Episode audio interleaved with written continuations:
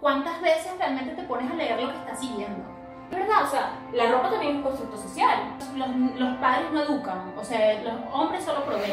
A veces las personas juzgan esta decisión de sus privilegios. ¿ah? Dice, tú que no te cuidaste, tú tienes que lidiar con las consecuencias. Que la libertad sea algo a la que todas podamos acceder. Las voces de tu conciencia hoy te van a hablar. Solo los de mente abierta pueden entrar. Tal vez no están listos para esto. Deja a un lado los tabúes, el podcast va a comenzar.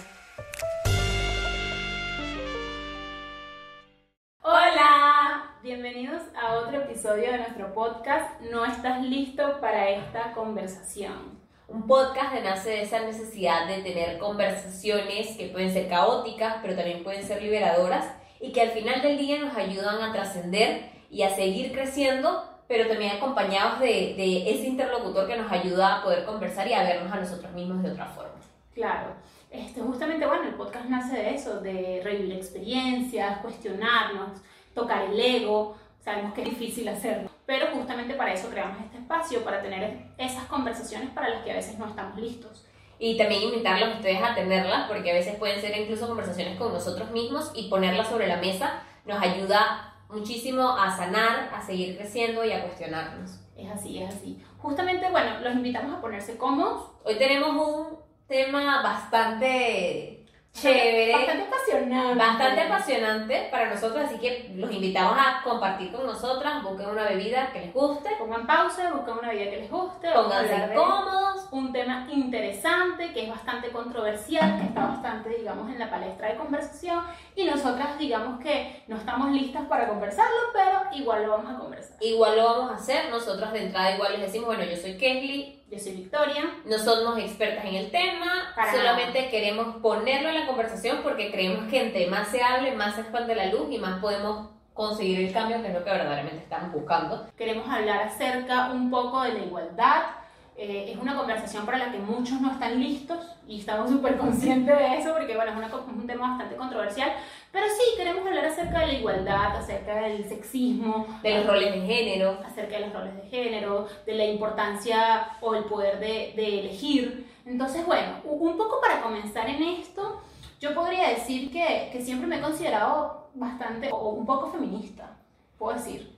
Yo me debato, yo tengo ciertas, o sea, sí me ha gustado bastante comenzar como con este camino del feminismo, pero me ha pasado que no me he sentido tan identificada como con todas las corrientes y también tengo muchas actitudes y muchas opiniones machistas internalizadas que me ha costado en el camino poder cuestionarlas y evaluarlas hasta qué punto pueden ser o no nocivas para mí o para seguir perpetuando el machismo en la sociedad. Es, es que es eso, ¿no? Yo creo que eh, eh, tenemos mucho machismo internalizado, o sea, hemos crecido en una sociedad bastante machista, entonces hay cosas que tenemos internalizadas que vemos como normales, pero yo creo que ponerlas en la conversación da paso a un cambio.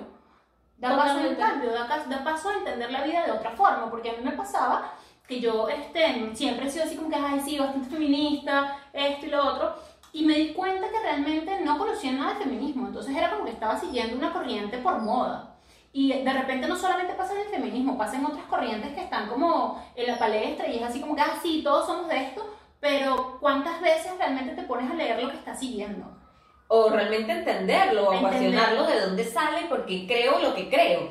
Claro, porque no es solamente decir yo soy feminista, es de dónde viene eso, o sea, por qué. ¿Y en qué me convierte eso y qué tengo que hacer para contribuir a ello? Exactamente, ese, es el tema, porque a veces vamos siguiendo, esto también es un, un, un, punto para, para llevar el cuestionamiento, porque muchas veces realmente vamos siguiendo corrientes, vamos siguiendo cosas y este, no cuestionamos lo que estamos siguiendo. Entonces es un poco entender de dónde vienen las cosas para realmente cuestionarlas y poder buscar tu propio criterio. Exactamente, y sobre todo darle un propósito. Yo creo que ahí las dos podemos eh, coincidir que parte de lo que busca el feminismo cuando uno intenta meterse o comprender un poco más o hacer algo por ello, va un poco sobre la libertad, la libertad de, de la mujer y, y, también te pone, te hace pensar en cómo la ves ahora. Yo creo que es propicio entender que el feminismo no está ligado a, a, oprimir el hombre. Exacto. O sea, no es que el feminismo busca excluir al hombre. O, sea, yo o poner a la mujer en un lugar superior. No, Exactamente. O sea, yo, yo creo que el feminismo busca la igualdad. Y es algo que necesitamos todos para eh, construir una mejor sociedad, que es lo que la evolución del ser humano, ¿no? Claro. Entonces yo creo que es necesario entender que el feminismo no busca oprimir, sino que busca igualdad entre hombre y mujer.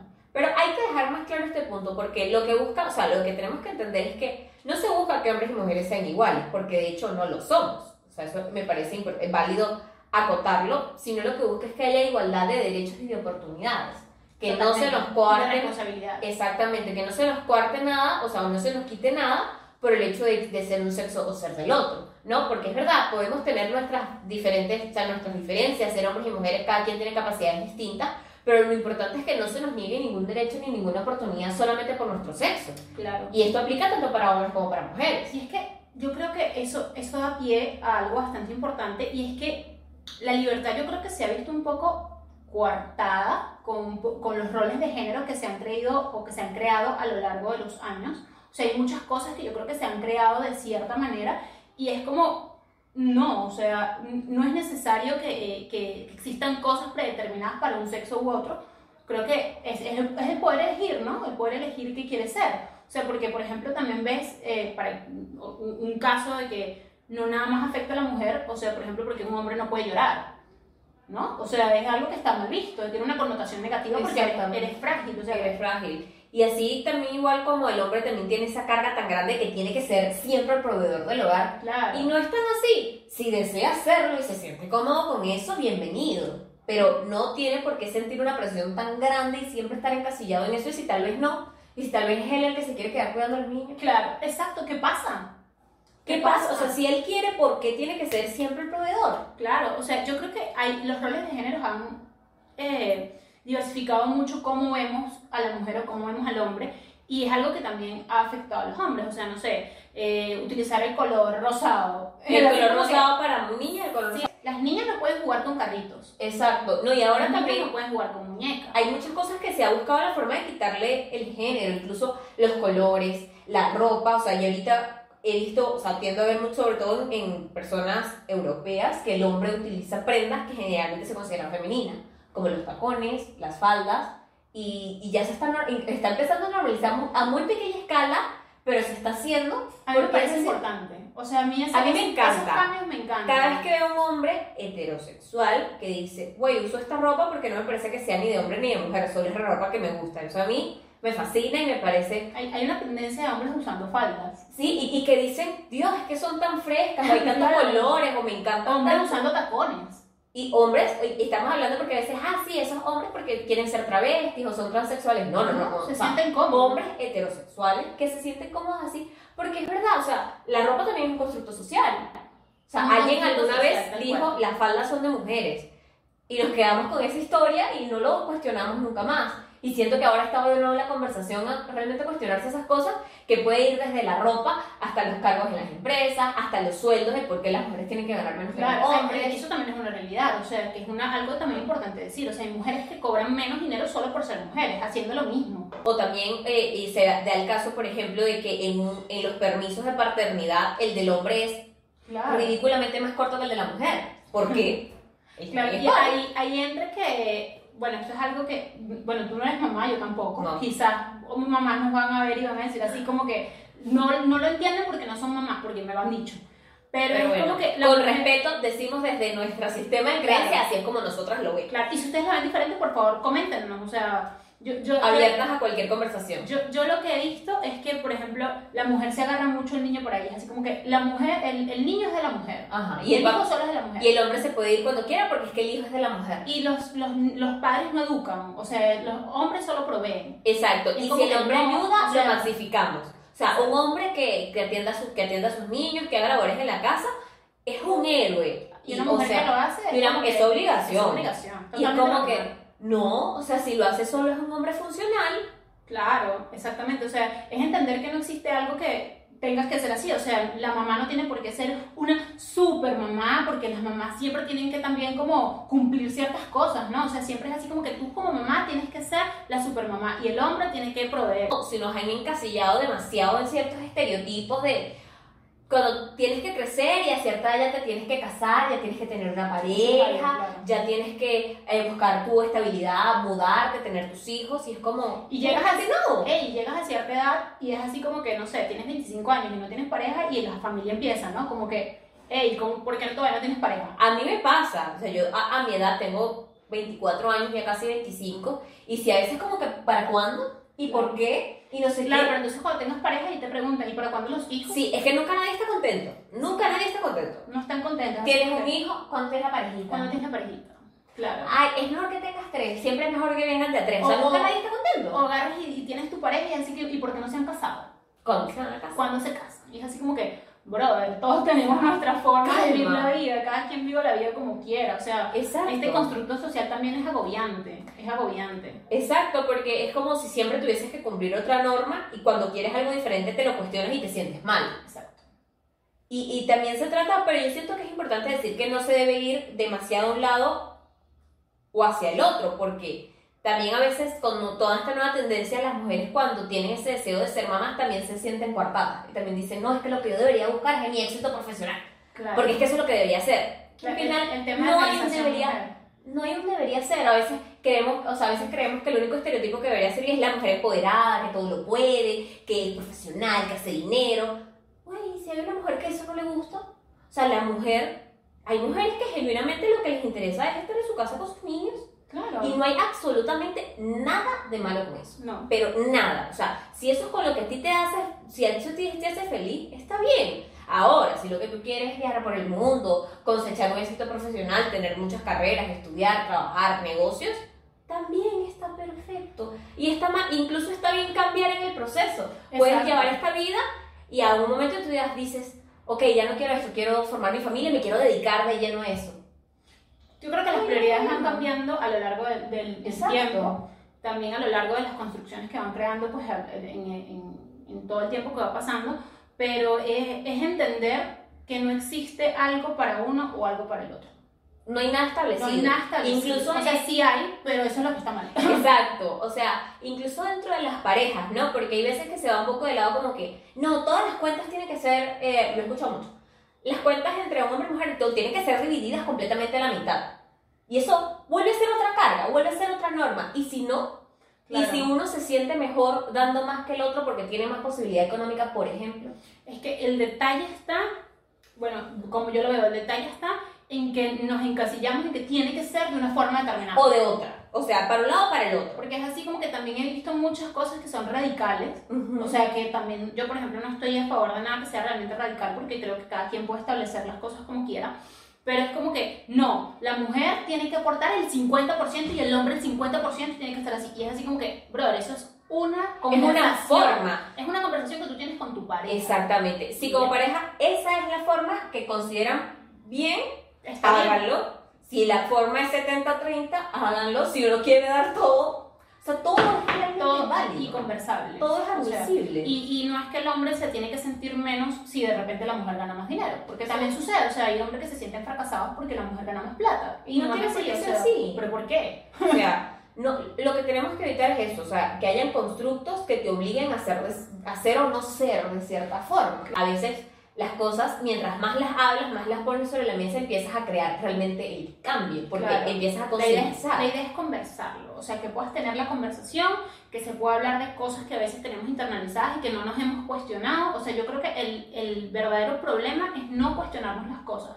O sea, quedarnos con lo que ha sido establecido y decir, eso tiene que ser así por siempre. No, debátetelo y di como que, oye, esto fue así, de repente sirvió así en su momento por X o por Y, pero el mundo está evolucionando y puede ser de otra forma para ser mejor. Exactamente, y ahí es donde entra el, el no sentirnos encasillados y valorar y darle más fuerza a la libertad como el poder de elegir. Me parece importante, porque es que yo creo que lo que está detrás de todo esto es la libertad. Y el Totalmente. principio del ser humano es ser libre. Entonces, que nosotros podamos tener la libertad detrás de cualquier decisión que podamos tomar es súper importante. Claro, Es súper importante, de verdad, tener la libertad como un top. Yo- bueno, yo, soy, yo, me, yo, yo creo que lo he dicho en otros episodios, pero yo me identifico como un alma libre. Entonces, para mí, todo lo que sea de libertad o todo lo que sea de un, una- un- un principio que tenga por detrás de libertad es demasiado importante. claro, y es, es eso, no es lo que hablamos de, de, no- de como mujer, elegir lo que realmente nos haga feliz. Pero tener poder Libertad es poder elegir. es poder elegir hacia donde tú quieras ir, sea que eso vuelva a la conversación, sea que eso signifique buscar éxito profesional, sea eso, eso que signifique buscar tu hogar, y a veces puedes llevar ambas, o sea, en verdad la elección está en nosotros y creo que eso es hacia lo que más tenemos que luchar, ¿no? A no, a no encasillarnos tanto, sino simplemente elegir. Y también entra un tema controversial sobre Sí, eso, ¿no? Sobre el claro. poder elegir. Sí, porque es que ahí entra un tema bastante controversial, porque bueno, libertad es poder elegir sobre todo, ¿no? Pero entonces libertad es poder elegir sobre tu cuerpo. Entonces ahí entra un tema heavy, bastante controversial, que es el tema del aborto. ¿Debe o no, ser, debe o no debe ser legal? Porque el principio detrás de esto es que tú puedas elegir detrás de, de, de lo Puedes que- elegir sobre tu cuerpo. sobre tu cuerpo. Puedes elegir sobre tu cuerpo, que es un tema que muchas personas se debaten, ¿no? O sea, están las personas que están en pro del aborto y otras personas que son las pro vida. Exacto. Y hay algo importante que es como lo que nosotros conversábamos, es que a veces no tienes que ser pro aborto para estar a favor de que legalicen el aborto. Porque nuevamente nosotros podemos, nos consideramos pro vida, pero estamos totalmente y vamos a defender hasta el fin que la mujer tenga el poder de elegir. Claro, yo, yo defiendo totalmente, o sea, yo primero hay que ser bastante empáticos, porque uno no sabe la situación de cada persona Claro. y hay situaciones bastante heavy, o sea, yo creo que es importante que para mí, o sea, yo, yo lo veo de esta manera, es importante que el aborto sí sea legal, o sea, yo también, yo, yo lo veo así, pero el principio detrás de esto es que tú puedas elegir detrás de tu cuerpo, porque aquí aquí entra algo bastante importante, la maternidad será deseada o no será. Porque es que una vida no solamente se salva dejándola nacer. Exacto, y que nosotros, a veces las personas juzgan nuevamente esta decisión desde sus privilegios. ¿ah? Dice, tú que no te cuidaste, tú tienes que lidiar con las consecuencias. Pero a veces la, la legalización de este tema lo busca nada más una persona que simplemente no se pudo cuidar. Está detrás de las personas homeless que no tienen un hogar, las niñas indigentes, las niñas violadas, las personas que no tienen cómo mantener otra vida. Y Y que bueno, a las personas también que les falló su anticonceptivo y no tienen las posibilidades de tener un niño. Exactamente, entonces es ser empático porque tú no sabes qué circunstancias pueden llevar a una mujer a eso. Y así sea simplemente el hecho de que no quiera tener un hijo, más vale que pueda tomar una decisión en ese momento a que traiga una vida al mundo a sufrir. Sí, mira, yo me he debatido mucho esto. este es un tema que yo me he debatido mucho porque, bueno, está bastante la conversación, pero este, antes sí era así como que sí, el aborto tiene que ser legal y, y, y lo decía desde el tema de que no, o sea, sí tiene que ser legal el abor- el aborto.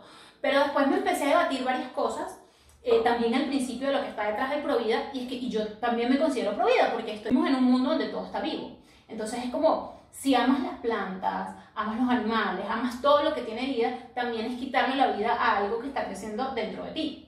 Entonces es bastante delicado. Entonces no me imagino también las mujeres que han tenido que pasar por esto, me imagino que han tenido, han tenido que hacer procesos bastante difíciles. Claro. Porque básicamente pues estás matando algo que está dentro de ti. Exactamente, pero es, es una cuestión de nuevamente ser De empáticos elección. y de elección, o sea, porque nuevamente cuando eh, poníamos este tema yo decía, el, el, el aborto es una situación que yo no elegiría para mí.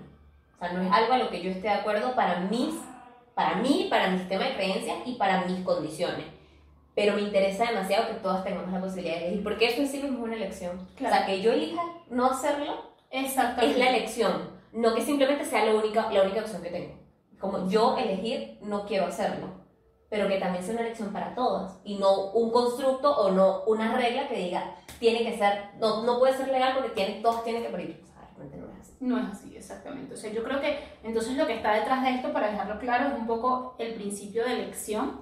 De la libertad. El principio de la libertad, o sea, que tú puedas elegir sobre tu cuerpo, que también haya un poco más de concientización respecto a esto, porque hay muchas mujeres pues que no tienen acceso a la información, no tienen acceso a anticonceptivos, no tienen acceso a entender la vida de muchas formas. Exactamente. Entonces, a veces hablamos desde nuestros privilegios, o sea, hay muchas mujeres que lo dicen desde forma no empática, o no solamente mujeres, muchos hombres, muchas personas. Entonces, entender que no todo el mundo tiene la misma vida, no todo el mundo tiene la misma realidad, y este, cada quien tiene el poder de poder decidir lo que quiere. Exactamente, pero igual es un tema que yo siento que, hay que le hace falta mucha concientización más allá de la legalización, porque también lo que hablábamos era de que no sea un tema a la ligera.